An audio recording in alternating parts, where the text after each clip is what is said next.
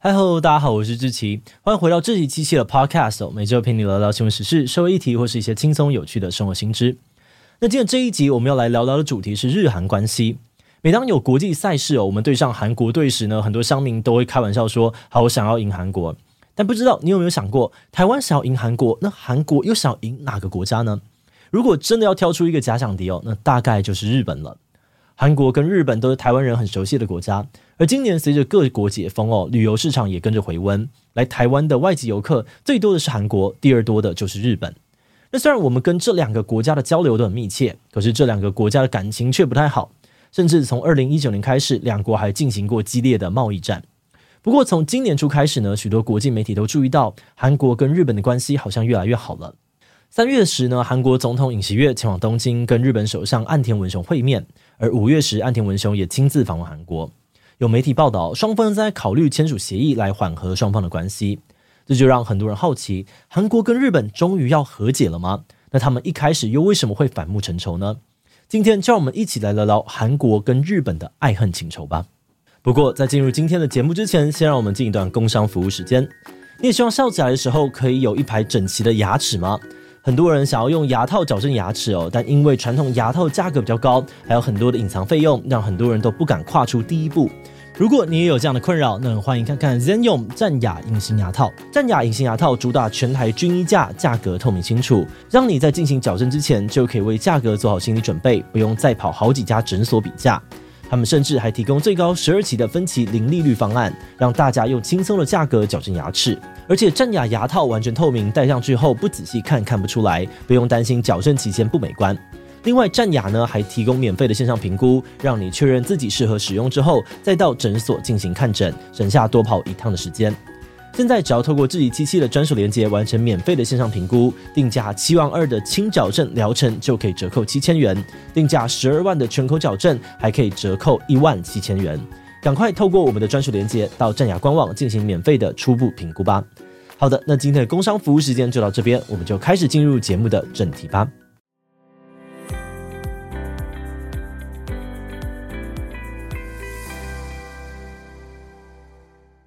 韩国对于日本的爱恨情仇，要从日本殖民韩国开始说起。我们先把时间拉回到一八九五年甲午战争结束之后，当年清朝战败，马关条约除了要求清朝割让台湾、澎湖给日本，还要求清朝放弃朝鲜宗主国地位，并承认朝鲜独立。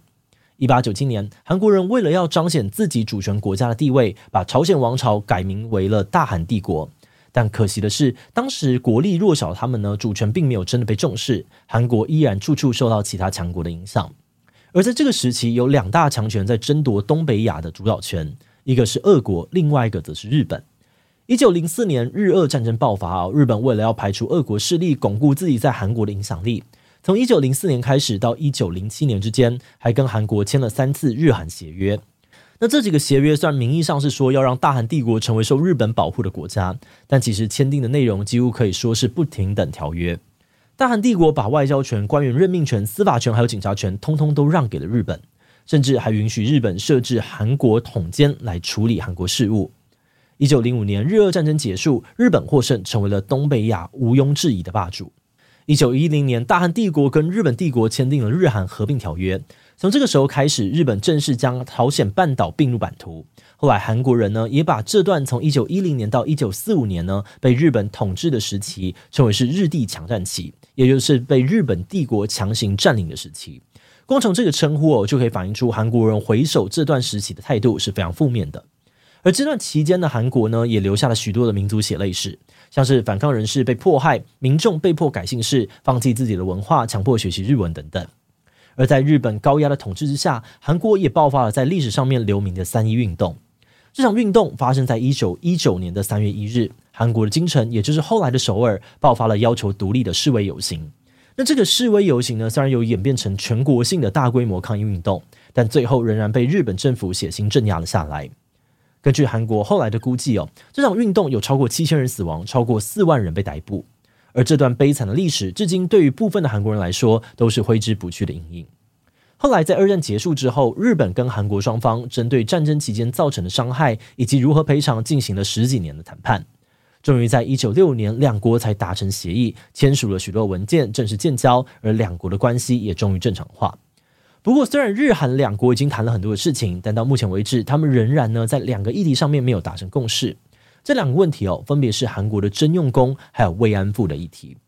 关于征用工的争议呢，简单来说，就是在二战期间，日本为了补上战争时的劳动力缺口，征用了大约一百万名的韩国劳工，在日本啊、库页岛还有东南亚等地呢，进行了不合理的劳动工作。韩国方面认为哦，一九六五年的赔偿谈判并没有讨论到征用工精神赔偿，可是日本则主张，那个时候赔偿明明就已经有涵盖到征用工的部分了，哪有一赔再赔的？那因为双方对于这个争议一直都没有共识，而两国的关系也逐渐变得紧张，甚至在二零一九年还发生了日韩贸易战。至于慰安妇的议题浮上台面，则是因为在二战刚结束的年代呢，民风还比较保守，所以慰安妇的问题当年都只是在民间流传，并没有正式的拉到国与国的层级讨论。那因为慰安妇的议题比较晚浮上台面哦，所以一九六五年谈判并没有处理到，直到一九九一年，韩国的金学顺女士才站出来分享慰安妇的受害故事。她后来跟另外两个受害者一起向东京地方法院提起诉讼，要求日本政府道歉以及赔偿。那虽然日本曾经设立了半官方的亚洲女性和平国民基金，来对他们所认定的慰安妇发放慰问金，可是要领取这个慰问金哦，有一些但书，就是慰安妇一旦接受赔偿，就得要放弃控告日本政府的权利，也因此遭到了各国的抵制与不满。而这个组织呢，也在二零零七年解散了。时至今日，日本呢还是没有正式以国家的身份向慰安妇道歉跟赔偿，但当年那些受害的妇女们也随着时间一个个离开了人世。总结来说，因为殖民的历史，再加上还没有共识的征用工跟慰安妇争议，有部分韩国人呢对于日本的民族情结至今都还没有完全的放下，这使得韩国在外交关系上到底要跟日本维持怎样的关系，在韩国国内也有许多不同的声音。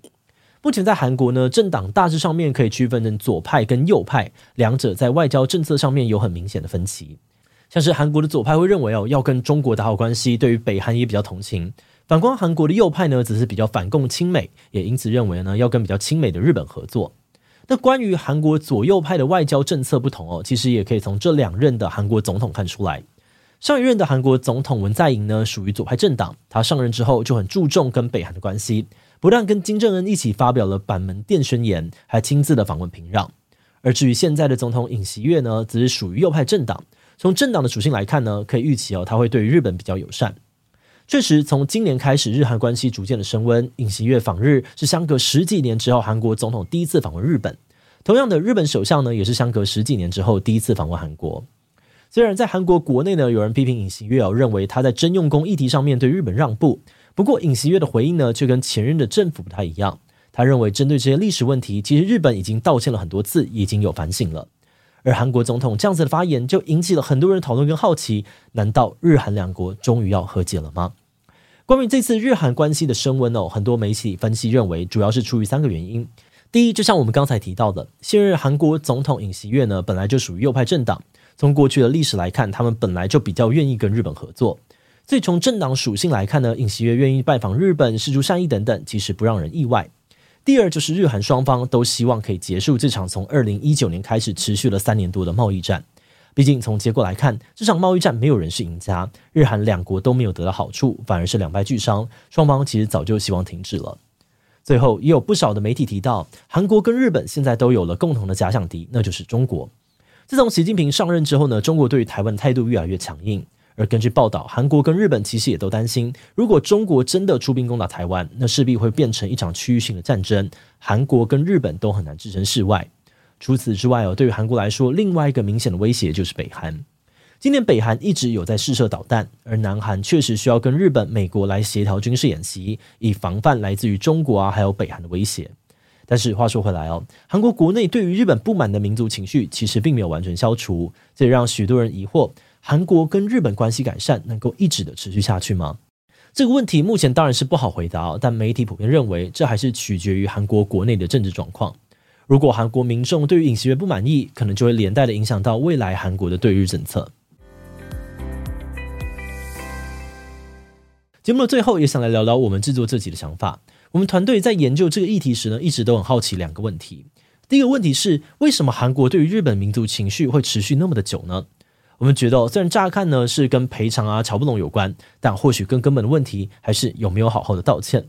自从二战结束之后呢，韩国跟日本就一直讨论要如何赔偿。而在日本确实赔偿与道歉之后，日韩关系也升温到不错状态。只是后来又出现了征用工跟慰安妇的议题，让两国的关系再度的紧张。那虽然一般的韩国民众并不会拿到这些赔偿，但或许是因为日本针对特定议题没有明确的道歉，又拒绝赔偿态度，让韩国人们对于弱势同胞的同情演变成对于日本的不满。而至于我们想到的第二个问题，则是同样都有被日本殖民历史，为什么韩国这么不喜欢日本，但台湾人呢却对于日本感觉不错，甚至有部分的台湾人还蛮喜欢日本的？关于这一题哦，我们其实有查到两种不同的说法。第一种是认为这个差异可能是因为台湾被割让给日本的时候，是作为中国的一个省被割让出去的，所以台湾呢会多出一种被抛弃的悲情心态。虽然不满日本人统治，但对于中国有许多的怨言。但反过来说，韩国则是整个国家都被占据，所以整个民族的负能量都集中在当年的日本帝国身上，反抗力道才会这么的强。那第二种说法呢，则是从二战后的台湾来分析。虽然台湾在被国民党接收之后，国民政府说这是光复台湾，但实际上台湾人的生活状态不但没有改善，反而因为政府的贪腐问题，还有国共内战、经济管制等等因素，生活变得更加的辛苦。这就让有些台湾人会产生一种日本人统治可能还过得比较好的想法，甚至有人用“狗去猪来”的说法来描述当时的情况。那我们自己是觉得这两种说法都有几分道理。但到底该怎么样理解或诠释这个现象，可能每个人、每个家庭都会因为经历过的事情不同而有不同的想法。